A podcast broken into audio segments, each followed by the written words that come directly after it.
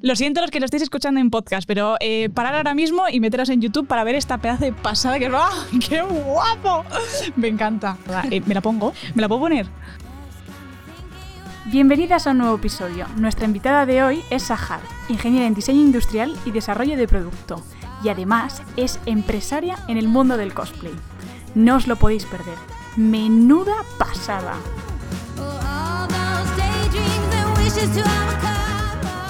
Hola a todas y bienvenidas un día más al programa de hoy, Clau Quiero ser ingeniera. Como siempre, recordados eh, en nuestras redes sociales donde subimos contenido todos los días. Agradecer también a Mariana Tijeras por estar siempre a los mandos técnicos de este programa y vamos a presentar a nuestra invitada de hoy. Ella es Sahar Bencheriz, estudió Ingeniería en Diseño Industrial y Desarrollo del Producto y actualmente vive de su propio negocio utilizando impresoras 3D. ¿Qué tal? Muy bien, encantada de estar aquí. Me hace muchísima ilusión poder participar de tu, de tu podcast, porque la verdad es que muchas veces me he preguntado por qué meterme en ingeniería y ayudar un poquito a, a que más gente se una a este mundo de la ingeniería. Eh, hemos estado antes hablando un poquito fuera de cámara y además nos has traído algunos regalillos ahí para ver eh, y enseñarnos ahí cuál es tu proceso de creación. Pero bueno, primero vamos a empezar por, por el principio, ¿no? ¿Cómo eh, decidiste estudiar una, una ingeniería y por qué esta? Pues todo empezó porque yo ya desde pequeña era fan de Art Attack. me encantaban las manualidades, me encantaba pintar y me encantaba, yo dije, bueno, mm, de pintar pues me voy a Bellas Artes. Lo que pasa es que a mí se me daba fatal lo que es tema, historia, literatura y tal. Yo solo quería pintar. y me encantaban las matemáticas y bueno, mi padre es ingeniero y la verdad es que fue un poco casualidad. Justo la, la tía de una amiga mía... Eh, era profesora eh, de, justo era primero profesora de Bellas Artes y luego pasó a ser profesora en, en la carrera de diseño industrial. Ostras, vale. Y entonces me contó como que, oye, esta carrera podría ser ideal para ti. Y dije, ah, sí, tal. Y me, y me explicó un poco y yo dije, vale, pues voy de cabeza porque es justo como un poco un arte funcional que a mí me encantaba. Y, y la verdad es que Mm, de cabeza. Dijiste, eh, sí, esa soy yo, gracias. ¿Dónde, me apunto? Sí, sí, además es que, claro, yo no sabía si me iba a dar la nota o no, entonces estuve mirando en la lista esta que tienes que entregar con todas las universidades y tal. Eh, era graciosísimo porque era la misma carrera en todas las comunidades autónomas. Ah, ostras, o sea, te planteabas irte a... Sí, sí, en cualquier ah, lado. yo tenía clarísimo que tenía que ser esa carrera y me daba igual en cualquier sitio de España. O sea, mi madre me dijo todo el rato que, que ella me ayudaría y tal, y, y lo tenía clarísimo, la verdad. Qué fuerte. Y bueno, vale, mm, dijiste, sí o sí quiero esto. Exacto. Primer año de carrera, ¿cómo fue esa? Eh, ¿Es lo que me esperaba? ¿No es lo que me esperaba? Eh, ostras, ¿me has mentido? ¿Sabes qué pasa? Que además yo estudié en un liceo francés, entonces el sistema educativo es totalmente diferente. Para quien no lo sepa, eh, va por, o sea, no hay recuperaciones, por ejemplo, tú suspendes y como no pasa nada, no tienes que recuperar esa asignatura, pasas de curso igualmente. Entonces, todo ese sistema de recuperar fatal. Luego, además, eh, nuestra, el sistema que yo había aprendido, por ejemplo, de química, de formulación, todo eso, yo nunca lo había, no lo habíamos estudiado, porque en el sistema francés como que es en el primer año de universidad donde te enseñan esa parte, ¿no? Y claro, en el primer año, entre las fiestas que se hacen, los amigos que haces, los grupos y tal, pues es que, eh, bueno, esto es un, un dato. Aprobé dos de diez. Mm, el primer año de carrera, la verdad que es un poco masacre. Hay gente que muy bien, hay gente que muy mal, hay gente que cambia el chip rápido en cuanto entra y hay gente pues como nosotras que nos cuesta un poquito más. Lo alargamos, lo alargamos. la verdad es que no me arrepiento, pero sí que es verdad que que eso fue decir como, bueno, yo voy a seguir intentándolo porque yo sabía el objetivo al que llegaba, ¿no? Eh, yo sabía la finalidad que tenía mi carrera, lo que pasa es que las primeras, pues tú lo sabes, química, cálculo, o sea, todas las básicas de la ingeniería. No, ves nada aún, entonces no mm. estás tan motivado como para ponerte a estudiar tantísimo. Y, y, cuéntame si alguna asignatura ¿no? que deis en la carrera, o yo qué sé, por ejemplo, laboratorios, cosas como cosas que a ti te resultaban atractivas de la carrera. Pues la, mm, de las más atractivas, eh, sobre todo porque le ves como una finalidad y ves que puedes aportar mucha creatividad, que es lo que más me gustaba de, de mi carrera, es la de eh, envase y embalaje, que lo que piensas es, es como nosotros ya como que en la carrera sabes que vas a diseñar productos, pero claro, no te paras hasta que luego tienes que pensar el embalaje, ¿no? Que dices, ostras, pues es bastante importante, no solo el producto, sino el embalaje. Y era muy interesante porque un reto era hacer una huevera Ostras. y, y con todos estos retos de ahora, sobre todo del diseño sostenible y tal, y muchas veces piensas, "Buah, le pongo cartón, buah, le-", ¿sabes? Piensas en muchas cosas, pero luego me pareció muy interesante que eh, pensar en todo, no solo en, "Ah, le pongo este material y ya está, sino también pensar en los palets, por ejemplo, en cómo va a entrar en el camión, si lo vas a poner en vertical, si vas a poner la caja en tal. O sea, todo, eh, al final, hasta las medidas son súper importantes porque te pueden caber, o sea, la- con una caja tal vez muy pequeña, por eso a veces en Amazon son cajas más grandes, porque al final necesitas que unas cajas apoyen encima de otras. Si son Ah, todas claro, aunque, muy- aunque hayas pedido un producto pequeño, te viene un- una pedazo si de caja un que palet, te... claro, si es un palet, lo que pasa es que al final, eh, como tienen que apilarse las cajas, si cada caja es de su padre y de su madre, va a estar Sí, todo tiene que eh, ser como un poco un poco un, tre- un Tetris, estandarizado, ¿no? exacto. Ajá, ajá. Entonces, eh, era muy interesante eso, decir, vale, si los palets son todos de 60 por 60, tienen que entrar el máximo número de cajas y entonces empiezas a hacer el Tetris En plan, de... chavales, ¿cómo organizamos Casi esto? que antes Qué bueno. empiezas por empiezas antes por la caja que por el Claro, producto. de- sí, sí. No, pero está súper guay, ¿no? Porque es como desde el inicio hasta el final. Totalmente, es muy todo. interesante, es muy interesante ver, eh, pensar así como decir, ostras, eh, el producto te lo hago súper guay, pero luego a ver cómo lo empaquetas. Sí, a ver si llega vivo, ¿no? Sí, sí, sí, sí. Joder, qué guay. ¿Y alguna así más? ¿Algún, ¿Teníais laboratorios Eh, o prácticas? sí, teníamos eh, la parte más divertida, es la de taller, que es eh, sobre todo, eh, bueno, yo estudié en Madrid, aquí en la Politécnica de Madrid, en la ETSIDI, y allí tenían como un laboratorio eh, que era básicamente te ponían un reto o un problema, por ejemplo, eh, vamos a resolver la movilidad de los eh, bicimensajeros o de las personas que eh, van en bici y que transportan paquetería, por ejemplo y tú tenías que diseñar una bici y desde cero, en plan de estudio de mercado, todo. O sea, el proceso de diseño y entonces tú tienes como eh, tres meses, dos meses o así y cada clase vas como con el profesor, es como casi mini TFGs, entonces Qué está bueno, muy guay porque vas, empiezas al principio diseñando una cafetera y luego en cuarto ya acabas diseñando una bici, entonces está muy divertido, es muy guay. Y la parte de maquetas es mm, también divertida porque ya tocas materiales y tal, pero ah, para mí la parte más divertida es las de diseñar y planificar desde cero una idea. Es como mejorar algo que ya existe. Cuando lo terminas está muy divertido. Qué guay, me encanta, me parece una carrera, bueno, Es claro, una diseño de carrera- producto tiene que ser súper creativa, pero, es muy creativa. pero ¿y, y tú crees que está bien estructurada o le, o le crees que le falta algo? Eh, a mí me pasa que yo como he hablado con mucha gente que ha estudiado la misma carrera y cambia muchísimo en función de en qué comunidad autónoma la hayas estudiado. Eso Ah, es algo vale. que yo no sabía, pero hablando con, por ejemplo, en Valencia es bastante como más artística y aquí en Madrid es como más técnica, es como que se enfocan mucho más en la resistencia de materiales, en cálculos y tal. Entonces, eh, me parece que sería ideal eh, sacar lo mejor de todas y hacer una un poco más como estandarizada, Sí, porque, ¿no? porque es verdad que de repente te encuentras, pues, por ejemplo, en Valencia o ahora mismo no sé si en Zaragoza o así, pues que tienen como carreras o, por ejemplo, yo aprendí solo un programa de diseño Ah, eh, o uno o dos, pero hay gente que ha utilizado como seis o siete programas de diseño y claro, es muchísimo más nutritivo para las salidas que tienes, que vas a una empresa que ya usa este diseño, que ya tiene su licencia, y claro, no es lo mismo si lo has estudiado que si te lo tienes que aprender cuando entras. ostras, claro, total. Entonces, así lo que le falta para mí es un poco eh, aprovechar de todo, eh, pero en concreto en la de Madrid aprender más de programas de diseño, poquito más, y también, obviamente, llevarlo a mi terreno, eh, cacharrear más con una impresora 3D. Que nos gusta que cacharreen en este gusta. programa. Nos gusta, es lo más divertido, tocar, o sea, manipular las cosas. Es, Joder, es que es lo que dices tú, es como de un pensamiento a materializarlo, a poder Además que se tocarlo. puede, que ahora por suerte se puede tener una impresora en casa o en el Joder, en la propia aula, puedes tener una impresora perfectamente. Entonces es muy divertido para los de primero y tal. Sería Es verdad, los un que, aliciente, ¿sabes? sí, los que nos están escuchando, ¿dónde podrían acceder a estos, a estos eh, materiales pues para, yo que sé, empezar a jugar eh, con, con impresoras 3D, con robots? Pues mira, así que yo conozco, hay dos Fab Lab.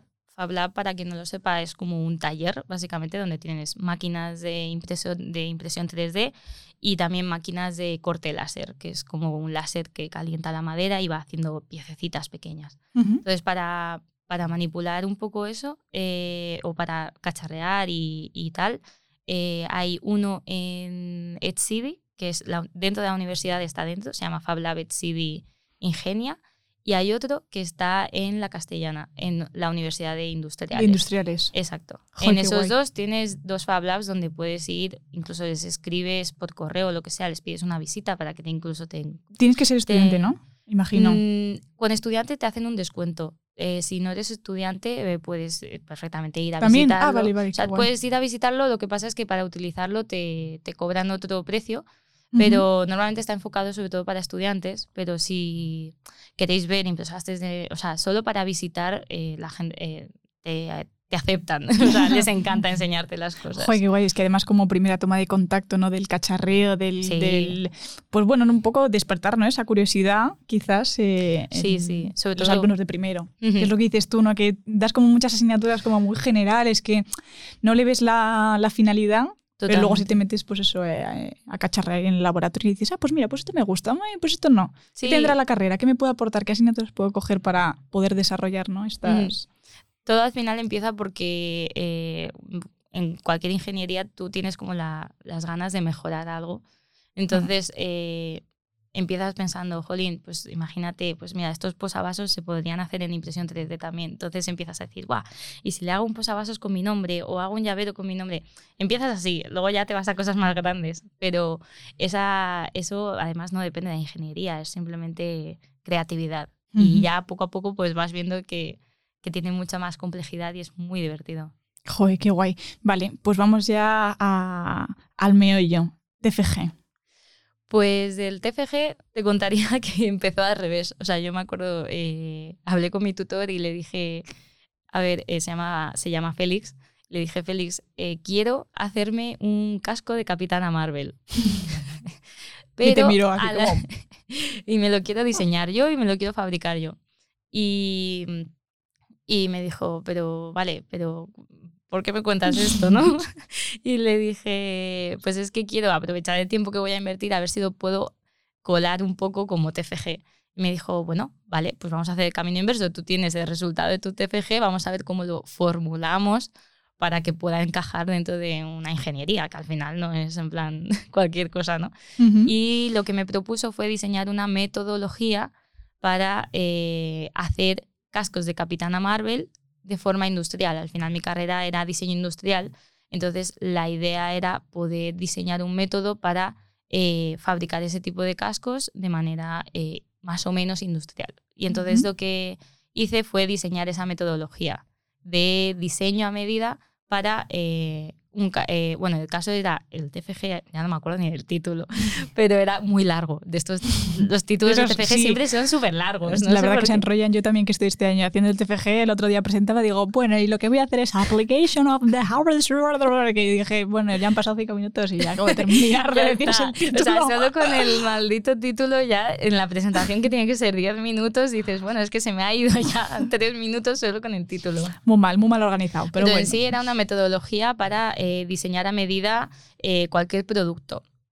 Eh, basado en la ciencia ficción y luego era la metodología, eran como dos proyectos en realidad. Era la primera presentando la metodología y luego la segunda en un caso aplicado, aplicándola al casco de Capitana Marvel. Y todo empezó así. Em, la, diseñar la metodología comparando mucho el estudio de mercado, que es lo que siempre nos dicen que hagamos en todos los TFGs, y me iba a ferias de eventos preguntando a un montón de gente. Ostras. Y sí, sí, me iba presentando ahí. Hola, ¿te importa que te haga unas preguntas tal para mi TFG? eres esa amiga, ¿no? Que te manda las cosas por WhatsApp. Chicas, ¿me podéis responder este cuestionario? Que sí, soy, sí, soy, sí, soy. Y, y nada, y eso, y pues diseñé esa metodología y, y me gustó tanto que dije, bueno, pues lo mismo ya he encontrado dónde quiero dedicarme. Eso que me hace ahí el sí. He probado muchas cosas. Yo sabía que tenía que ser algo con manual. porque desde pequeña con Art Attack yo sabía que quería un taller. Al principio era un taller de muebles, fíjate. Ostras, qué bonito. Eh, por el hecho del diseño del producto y tal, que es lo primero como que te cuentan, ¿no? Que vas a hacer muebles. y, y luego ya, pues de repente, pues he pasado a hacer pues cascos de Capitana Marvel. Qué guapo, tía. Es muy divertido. Qué guapo. Estoy viviendo un sueño ahora mismo. Vale, pues ahora cuéntanos, ¿no? Terminas el TFG, eh, lo haces eh, de la industrialización del de, eh, casco, en este caso, de la Capitana Marvel, y terminas la carrera, ¿y ahora qué?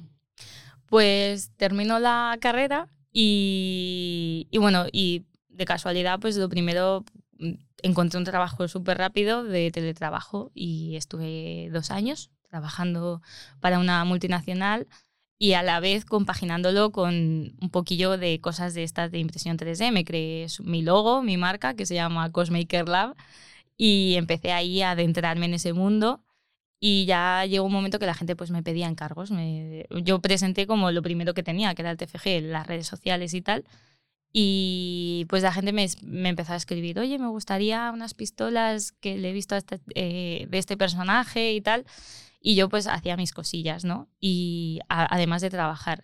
Y hay un momento que, claro, me escribía tanta gente que le tenía que dar lista de espera porque no, no daba abasto. Y ya fue como, bueno, ya está perjudicando ya mi salud el hecho de saber que tengo gente esperando para dedicarme a mi sueño y mientras estoy ahí haciendo de ingeniera. Sí. Claro.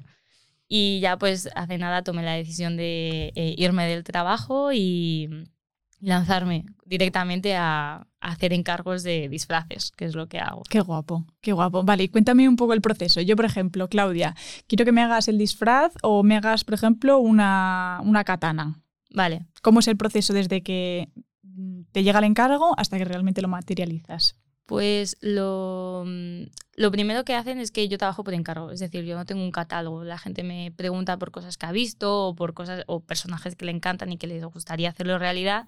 Y lo primero que analizo es que me piden, porque me pueden pedir accesorios como serían en plan cosas del pelo, una diadema, un collar, un colgante eh, o armas o armaduras como la katana sería o como unas pistolas y las armaduras del pecho y tal. Y luego toda la parte de costura, por ejemplo, que hay gente que pide un traje completo, uh -huh. eh, toda la parte de costura colaboro con una amiga mía que es modista y hace todo a medida también.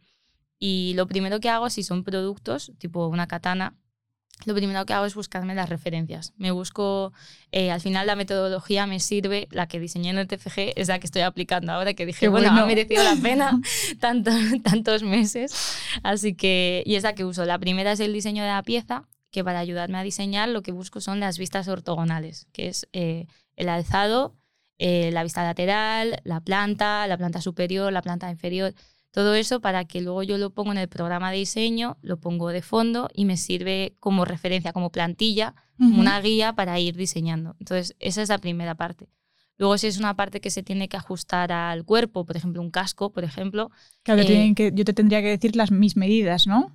Claro. O como... Pues justo esto también lo, lo saqué del TFG, que es el, el escaneado por fotogrametría. Ah, ah, que no sé vale. si sabes lo que es, sí. que lo hemos estado hablando antes. El escaneado por fotogrametría lo que hace es que eh, puedes conseguir un maniquí digital. Es como dentro del el ordenador tienes como tu maniquí y yo te lo encajo.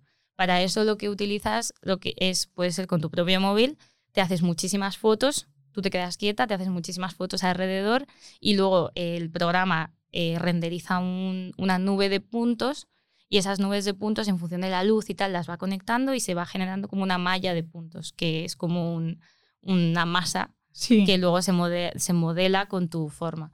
Y eso ya lo meto en el escáner y eso te permite saber cuál es la son? medida. Sí, ah, la, la, la, vale, O sea, vale, qué bueno. está Jo, hija, bastante- es que ahora tenemos ya de todo. Ahora es Qué genial. gusto. Lo bueno de eso es eso, que ahora me puede pedir a alguien un- sin tener que verlo presencialmente. Que no, Claro. Antes, pues para una modista o para cualquier cosa necesitas. Ahí pillar todas las medidas. Y ahora con eso es una gozada, la verdad. Vale, entonces ya tenemos todas las medidas de mi katana y Exacto. mi casco. Ahora, mm, la creación.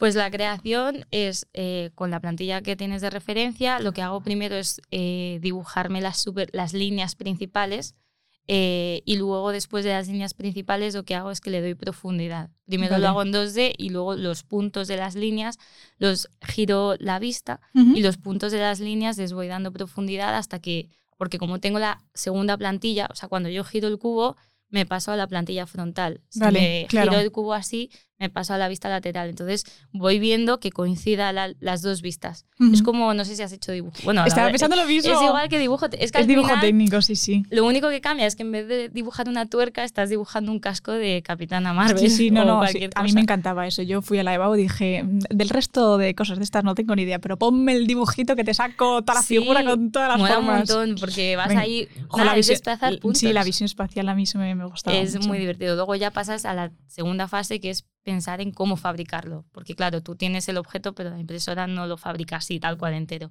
Tienes que pensar en cómo separar, dividir las partes para que, porque la impresora cuando tiene que imprimir en el aire necesita unos soportes. ¿Qué Entonces, es imprimir en el aire? Perdóname. pues bueno, eh, la impresora 3D, como funciona, es como una manga pastelera, ¿no? Es Vale. decir, es un líquido de plástico fundido que va haciendo piso por piso. Vale. ¿Qué pasa? Imagínate que tenemos un puente. Si tú vas haciendo piso por piso, va a hacer aquí un poco, aquí un poco, aquí un poco. Y va a haber un momento que va a hacer el entero. Y al hacer el entero, lo que pasa es que como está fundido, va a chorrear. ¿sabes? Sí, vale. Hay como una zona en la que no hay. En la que no hay, No hay no soporte hay base. Ajá. Entonces se crean como unos soportes de sacrificio, que es como un material que luego se va a tirar. Ah, los hilillos esos que salen como así hacia Las arriba. estructuras son como estructuras que Ah. luego se parten. Sí, Es- no vale. sé si sí, creo que lo he visto en. Instagram. Sí, Sí. pues son estructuras que eso eh, solo sirve para que quede con mejor definición la pieza y que no se quede ahí todo, todo chorreando. Entonces, son unas estructuras que son así.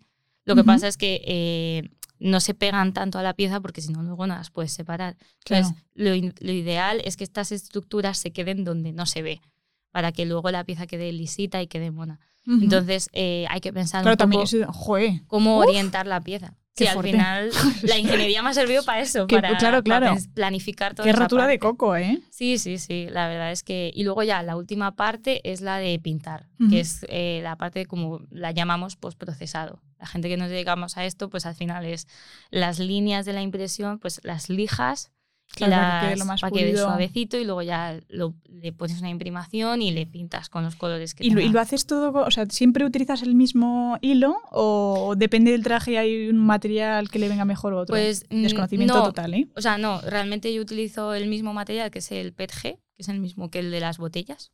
Vale. Eh, eh, lo único que en vez de ser PET, que es el de las botellas, el PET-G, la G es que, el, eh, bueno, según eh, tengo entendido, la G es eh, como para optimizarlo para impresión 3D, para que Ah, lo vale. puedas imprimir en, en casa, como que hay mejores propiedades técnicas para que pueda fundir, a esa temperatura y tal. todo, la resistencia, qué bueno. Y yo imprimo todo en ese material, que es un poquito flexible, entonces para cosas de disfraces necesitas un material un poco más resistente que cualquiera de figurita o de llavero, porque al final no es lo mismo llevar un casco que necesita, por si se te cae o lo que sea, que no se rompa. Vale, ahora me tienes que enseñar tus dibujos. Sí, Tienes que enseñarme tus dibujos y luego os enseñamos la sorpresa. ¡Ay, ¡Qué ilusión! mira, estos son la planificación. Vale, esto es... Esto es una armadura de Vegeta. Eso te iba a decir yo, esto justo. es de, de, De de hecho, Goku, ¿no? Sí, Vale. este es de, de Vegeta. Entonces Pero de la aquí, serie, sí, de la serie de Dragon Ball. Eso, Dragon Ball. Dragon perdón. Ball. Mi padre sí que sé que es muy fan, pero y yo aquí, pues, soy- por ejemplo, piensas en. Estos son las correas. Esperamos ir enseñándolo. Eh, espero que se vea para quien nos esté viendo. Estamos enseñando ahora mismo los, los bocetos y los dibujos que, que ha hecho Sahar del, eh, del traje de eh, Vegeta. Vegeta. De Del- Dragon Ball. Exacto. Hacia este lado. Guapísimo. Mira qué chulada. O sea, Filipo, tía, pintas de locos. Bueno, claro. Es eh, que, bueno, en la carrera siempre te enseñan a hacer primero bocetos a lápiz. Qué Y pasada. para mí es genial porque al final te ahorras mucho. Porque muchas veces haces una máscara, por ejemplo, y claro, como son personajes ficticios, pues a veces no necesitan respirar. Hmm. Pero, por ejemplo, a una máscara que hicimos para un cliente, claro, el cliente necesita respirar. Entonces ya planificándolo, ya Bueno, sabes que tienes que ponerle Me todos encanta. esos detalles. Jo, qué pasada. Vale, y ahora vamos a enseñar la cosa chula. Se llama la cosa Sí. chula. ¡Qué, va! ¡Qué guapo! Me encanta. Me encanta. O sea, esto es. Y a ver, y lo de las lucecitas, para que también se vea. Está aquí el interruptor, ¿lo ves? Ah, Ah, sí, no, lo ahí. tengo yo de mi lado. Sí, ahí está. Qué pasada. ¿Qué tal se ve, Nona? ¿Se ve bien? Me encanta. Sí, y también abre y cierra la, la mandíbula. Eh, joder, qué chulada. Para quien no lo esté viendo, estamos enseñando ahora un casco de una calavera que además tiene eh, un interruptor que te enciende los ojos y te los pone de color rojos, que se mueve la mandíbula, está pintada chulísimo. Bueno, es que mm, no os la voy a describir más, iros a YouTube y veros el... Tenéis que verlo, Sí, porque que esto es una pasada. Eh, ¿Me la pongo? ¿Me la puedo poner? Con los cascos no sé si No, me los quito, me los quito. De la emoción. Eh, no os perdáis este momento, ¿eh, chavales? A ver. Vale. A ver, aquí. Ahí. Y ahora entramos en... Pues después de, Un de ratillo. un ratillo de proceso, este es el resultado. Bueno, pues nada, chicos, eh, solo deciros que, que nada, que, que esto es... Hemos cambiado de... sí, ahora, ahora soy, no sé quién soy. eres eres eh, Clau Calavera. Soy Clau Calavera, vamos un poco tarde a Halloween, pero bueno, no, Eso es verdad. no pasa nada. Eh, bueno, esto es una muestra del trabajo que hace Sahar, que me parece una eh, pasada. Ahora procedo a quitarme esta máscara y nada, seguimos con la entrevista. Volvemos después de la pausa.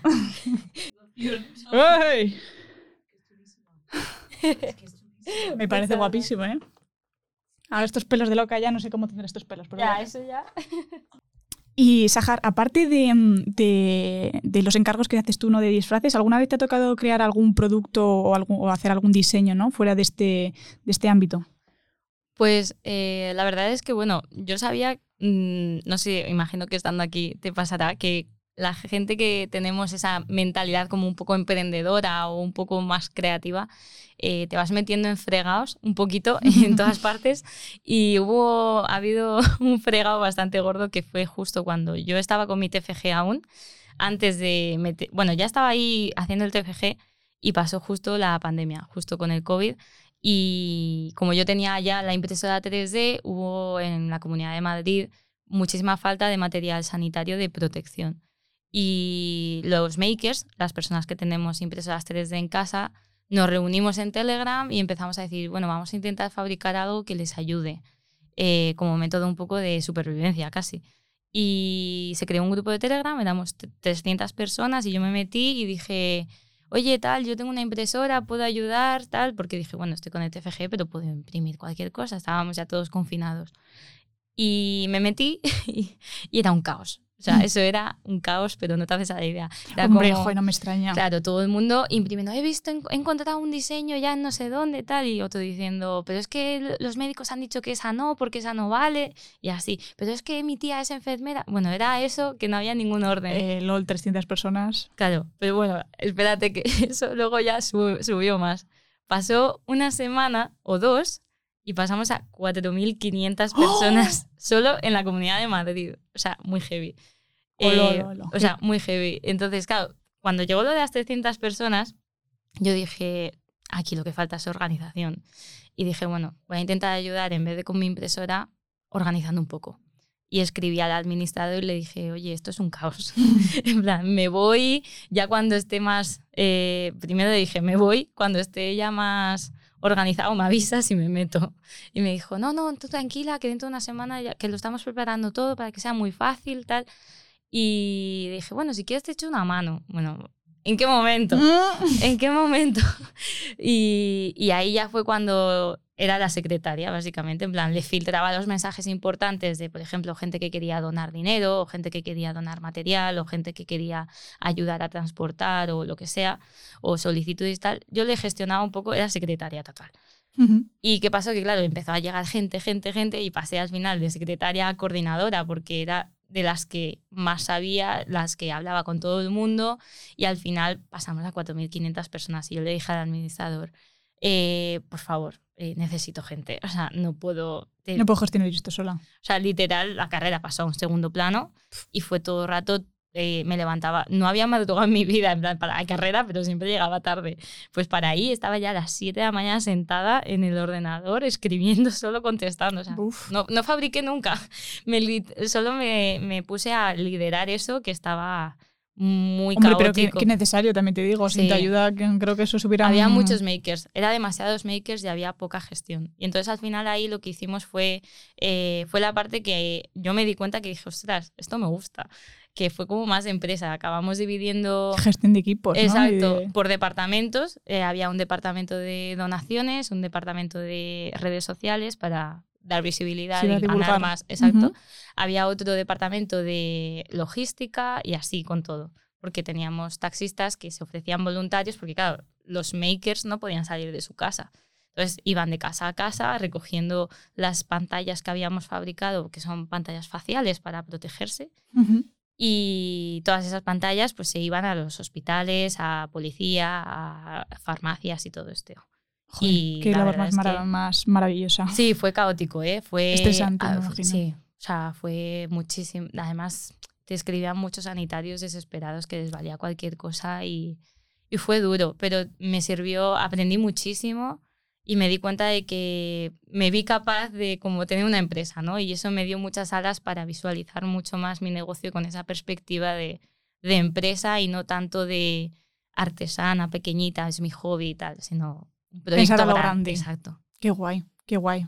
Me alegro un montón. Sí, sí. Cuéntame, venga, ahora hable- hablemos de futuro. ¿Cómo, cómo te proyectas eh, de aquí a, no sé, mm, cinco años, por ejemplo? Yo la verdad es que es que en el mundo este el, el tema de disfraces en mi bueno mi- no es mi, mi comunidad sino la gente que nos gusta esto Ujú. lo llamamos cosplay Sí, lo conozco. y entonces la Es muy comunidad conocido también, sí sí es nació en Japón y se ha ido expandiendo ya en todos los eventos frikis mangas y todo esto eh, está muy conocido pues en la comunidad cosplay eh, hay mucha gente que ya tiene impresoras o hay mucha gente que ya se está como adaptando a la tecnología.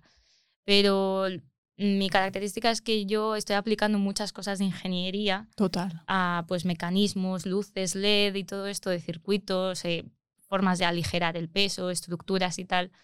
Y, y quiero, yo sinceramente, no sé si conoces Tony Stark, el de Sí. Iron Man, pues yo me imagino así, con un taller enorme, eh, un taller enorme donde una nave básicamente, donde tener ahí como mis maniquís de Iron Man eh, de exposición y sobre todo un taller donde no necesitas ser ingeniero, pero tienes todas las herramientas para crear tu propio cosplay, para que mm, si lo quiere, porque hay mucha gente que le gusta las manualidades, le gusta fabricárselo ellos. Entonces, mi idea es no solo trabajar por encargo, sino facilitarte que tú vengas, alquiles un espacio y puedas entrar a hacer tu propio disfraz. Guau, Ese es el chulo. proyecto, Qué chulo. para un poco como profesionalizarlo un pelín, porque es verdad que al ser hobby no solemos tener nada de tiempo para disfrutar de esto. Entonces es como, bueno, con la impresión 3D te ahorras muchos pasos antes de... No tienes que estar ahí moldeando con arcilla o con el mejunje Art Attack, sino que ya te lo fabrica la impresora y tú solo tienes que pintarlo, que también tiene su proceso. Pero en futuro es ese, eh, liderar ese, esa nave y tener un equipo para llegar más lejos también porque solo nunca nunca vayáis solos por ningún no, lado. no, no, Siempre compartid vuestro sueño con alguien que comparta ese sueño, muy importante. Trabajar de la mano de alguien, sí. Sí. Y en cuanto encuentres a alguien que comparta tu visión y tu sueño, eh, no te cortes. O sea, muchas veces al principio yo me he formado mucho en negocio también, porque yo quería ser emprendedora y, y en la ingeniería es verdad que te ponen esa mentalidad así, ¿no? De aprueba tal, aprueba tal. Pero yo era muy creativa y yo me iba a charlas, me iba a exposiciones, me iba a todos lados. Y en eso eh, muchas veces yo tenía el secreto este del escáner. Ay, no lo quiero contar porque uf, si me copian o si no sé qué, es una idea muy guay lo de los maniquís digitales y tal. Y ya en un, en un evento hablé con uno que, que tiene muchísima experiencia en negocios y me dijo, compártelo, compártelo porque es que a quien se lo vas a vender tienes que demostrar que funciona, ¿no? Tu idea, eh, para validarla, tienes que probarla con la gente. Si no, es una idea, no es un negocio. Así que no os cortéis, no... Si os Qué roban bueno. o os copian, es bueno, porque es que lo idea estás es buena. haciendo bien. Exacto, Total. exacto. Total. Así que A mí eso me, fíjate que a mí eso me pasa cuando que estaba creando el proyecto decía, oye papá, ¿y si me copian y, y lo hacen mucho mejor que yo? Y me dijo, hija mía, tú eres única. Y si te copian, eso es porque lo estás haciendo bien. Exacto. Y además es Qué la bueno. primera en hacerlo. Que siempre te van a posicionar, ¿no? Es la autoridad. Ahora mucha gente es como que a ti te pasará, ¿no? Que recibirás mensajes que eres inspiradora o que inspiras a gente a tomar decisiones. Y como en mi mundo es mucho hobby, pues es verdad que hay mucha gente que se lanza como, ah, pues no sabía que se podía vivir de esto. Mucha gente me lo dice, ¿se puede vivir haciendo disfraces? sí, pues, pues, te lo voy a preguntar, mm, ¿cuánto, ¿cuánto se cobra por un disfraz? Pues, ¿O cuál es mm, pues mira, el, precio, el precio mínimo ahora mismo por encargo totalmente completo, pintado, terminado y tal, el mínimo mínimo son 300 euros por encargo. Si es un traje completo ya es más de 1000 euros. Entonces nosotras, eh, la modista y yo, claro. la modista también oscila a los 1000 euros y yo otros 1000. Entonces, básicamente un traje completo por los 2000 euros. Y se tarda, dependiendo también mucho de la complejidad, pero se tarda bastante. Entonces, por eso ahora estoy enfocando a intentar tener un catálogo de productos pequeños para tener un poco de ingreso más recurrente, porque con los encargos es mucho tiempo. Es mucho eh, trabajo y, claro, ¿y cuál es la época en la que más recibís encargos? Porque imagino que eso la verdad es, constante. es constante, o sea, ah, porque tú imagínate, a ver, es que como trabajamos por encargo, puede tardar tres meses en hacerse, entonces si lo quieres para Halloween, escríbeme en verano o en enero. O sea, claro, claro, la verdad es que la gente de este mundo suele venir porque tiene un sueño, ¿sabes? El sueño este de... Eh, o lo ha visto un Iron Man ahí en un evento o, o que realmente eh, empatiza mucho con ese personaje. Y, quiere convertirse en él. Y quiere sentir ese, exacto, esa sensación de que todo el mundo te pida fotos o que la gente te salude como esa persona o que la gente haces amigos también dentro, porque al final el llevar un traje de esa persona es que te gusta esa serie, entonces conoces a más gente que le gusta esa serie. total, es como, yo que sé, llevar el tatuaje de tu grupo de música favorito y dices, tía, eres fan de ACDC, me mola mazo. Exacto, al final en un concierto mm, vas con alguien, pero luego puedes conocer aún más gente, pues es igual.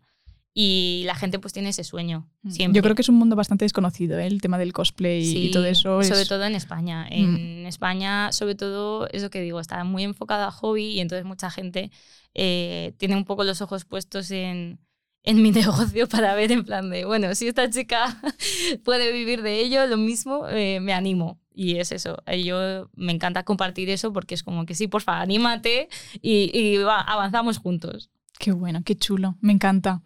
me encanta tu, tu, tu, pasión con la que, con la que cuentas las cosas. Eh, y bueno, no sé, y con la creatividad, ¿no? Es que me, me gusta porque es como, joder, que han, venido al programa chicas que dicen, jo, pues sí, he empezado a trabajar en esto y me gusta, y luego probé y fui a esto y esto otro, pero contigo es como, joder, estudié esta carrera y ya en el TFG dije, es que esto me flipa mogollón. Eh, ¿Cómo lo enfocamos? ¿Cómo lo enfocamos para que esto sea mi, mi fuente de ingresos ¿no? principal? Sí, además, bueno, pero también es verdad que no fue tan, o sea, yo la verdad es que lo del cosplay no fue automático. Yo lo que sabía era lo de la impresora 3D. Yo digo, esto lo tengo que usar. Me da igual cómo. Sí, sí, claro. Empecé a pensar, ¿dónde se usa? Y empecé a mirar en bodas, por ejemplo, para los regalitos de boda, a veces se hacen en impresión 3D. Ostras. Para decorar tartas, para eh, llaveros promocionales de ferias de eventos. O sea, hay como un mogollón de cosas, pero al final era como, no me dejaba explorar tanto la creatividad, ¿sabes? Y pues de casualidad yo no caí en conectar las dos cosas y justo de repente yo me estaba haciendo el disfraz de Capitana Marvel y dije, oye, y si lo uso para el TFG, o sea, fue bastante casual. Y ya cuando el TFG ya desanalicé realmente con, es que además tengo hasta parámetros y todo de, de, tiempo y de un montón de movidas, que dices, ostras, pues lo mismo sí que puedo enfocarlo mucho más guay y con imanes y todo, cuando empiezas a entender que a todo le puedes aplicar ingeniería, que es lo guay de la ingeniería, es lo guay de mi carrera que a este micrófono empiezas a pensarlo diferente, empiezas a desmontarlo con la mirada y empiezas a pensar, anda, pues si le hubiesen puesto aquí un imán, tal vez esto rodaría más fácil o ese tipo de cosas. Total. Entonces es muy creativo, muy divertido. Mm, me encanta porque es que, o sea, tu ejemplo es eh, total lo que digo siempre, ¿no? De que los ingenieros tienen una visión de los ingenieros bastante cuadriculada y tal. Y realmente yo creo que, joder, la ingeniería te da unas, unas capacidades y sobre todo muchas de ellas creativas, porque ya no creativas de, jo, pues es que me he imaginado este diseño y este cual, que ese sería tu caso. Mi, mi caso, por ejemplo, sería creativa de, yo que sé, una idea feliz en un, en un ejercicio, ¿no? Que te pones como, ah, vale, pues me han dado esto y esto. Jo, ¿y cómo puedo llegar para allá? Venga, pues voy a intentar hacer el trabajo inverso, ¿no? Es como que te da como esa facilidad, esa pues eso, esa agilidad mental, ¿no? Eh, eh, que a su vez es creativa. Y sobre todo, una cosa que me encanta, que es, eh, yo creo que la gente que eh, en todas las etapas de toda la carrera te das cuenta que lo- el único objetivo es mejorar lo que ya existe. Aunque sea en plan mejorarte a ti misma, eh, mejorar tu forma de estudiar, mejorar eh, tu entorno para mm, enfocarte mejor. O sea, al final es como una prueba de superación poquito Constante. a poquito, de ir construyendo una, eh, una personalidad, que es lo que siempre digo, que al final Mm. eh, no hay que ser súper listo, o sea, yo tardé siete años. Yo me la estoy sacando en O seis. sea, que yo tardé siete años y mira, me metí en las pantallas, me metí en, en mil fregados y no me arrepiento, o sea, es algo que eh, incluso mm, tardé mucho en asimilar que iba a tardar tiempo y al final mm, no, no disfruté de muy pocas asignaturas, solo al final. Y yo recomendaría eso, que no hay que ser súper listo, simplemente es ese tipo de como personalidad Sí, tener ese- de ser curioso. curiosidad. Exacto, Exacto, ser cual. curioso. Tal cual. Sí, es que siempre es, es, es que es una... No sé, es un, es un estigma que tiene la carrera, ¿no? De ingeniero, no, tienes que ser un empollón, tienes que Oh, ser sí. un tal. No, para nada. O sea, yo era, mm, en el colegio era pues una chica de lo más normal, o sea, no era ni, ni excelente, eh, mm, yo qué sé, matemáticas. O sea, me gustaba, me producían curiosidad, pero bueno, que si hubiera sido mala en matemáticas, eso no significa que no pueda cursar una Para carrera de nada, ingenie- para de nada. ingeniería. Además, con la cantidad que hay. O sea, A que ver, te va a costar, tampoco no flipemos Sí, porque... No, no, pero quiero Pero- decirte que hay gente que, que ya le, Le- le frena. le frena el pensar, ingeniería, no voy a ser capaz. Mentira, Ah, mentira, es imposible. No, no, es que no es verdad. O sea, Lo primero que yo aceptaría es, eh, sobre todo si ya eh, sabes que no se te va a dar bien o que no... Yo, por ejemplo, me metí en ingeniería porque yo tengo una memoria de pez. O sea, odio, Sí, odio también. memorizar, odio memorizar. Yo además las fórmulas me las en el liceo francés te enseñan a demostrarlas, no las aprendes, las tienes que demostrar. Entonces, claro, yo razonaba todas las fórmulas porque no me las sabía. Y, el- y yo digo, me voy a algo de ciencias porque um, no sé memorizar. Y aún así en la carrera tienes que memorizar y joder, mogollón. Yo un todo de materiales a punta pala tengo o sea, materiales. un montón, claro. Sí, Y, y te desmotivas, pero cuando tienes esa cualidad, o sea, esa que te conoces, que sabes que no se te da bien, simplemente acepta que vas a tardar un poquito más, pero que en la vida, cuando pasa tiempo, te das cuenta que da no era igual para tanto tampoco. y que da igual que sean 7, 10 años, o sea, da igual lo que tardes. Lo importante es que la termines porque te va a quedar ahí un orgullo de decir, mira, la terminé. Por fin. Sí, sí, sí, pero que aceptes que, que aunque vayas más tarde, no vas peor, que es súper Para importante. nada, para nada, que nos, nos comparamos mucho la carrera y no tiene ningún sentido. Porque, por ejemplo, en tu caso, te la sacaste en siete años, pero al mismo tiempo estabas trabajando con lo del TFG, que al mismo tiempo estabas ahí cacharreando con la, con la impresora 3D, o sea, estabas adquiriendo otras habilidades y, otras aptitudes que quizás una persona que se le sacó en cuatro años, pues no pudo. O sí, pero quiero decirte que no, no, no es determinante eh, Mm, los años que tardes. O sea, no te van a coger en un sitio peor o no te... Para nada. Para o sea, nada. creo que son carreras eh, de fondo. Totalmente. Eh, no sé. Además es que eh, muchas veces cuando mm, yo además trabajé un poco antes de meterme en mi negocio, eh, buscan un ingeniero. les da un poco, a veces les da ya un poco igual en qué te hayas especializado, porque empiezas como con el perfil de ingeniero, saben que eres como todoterreno, ¿no?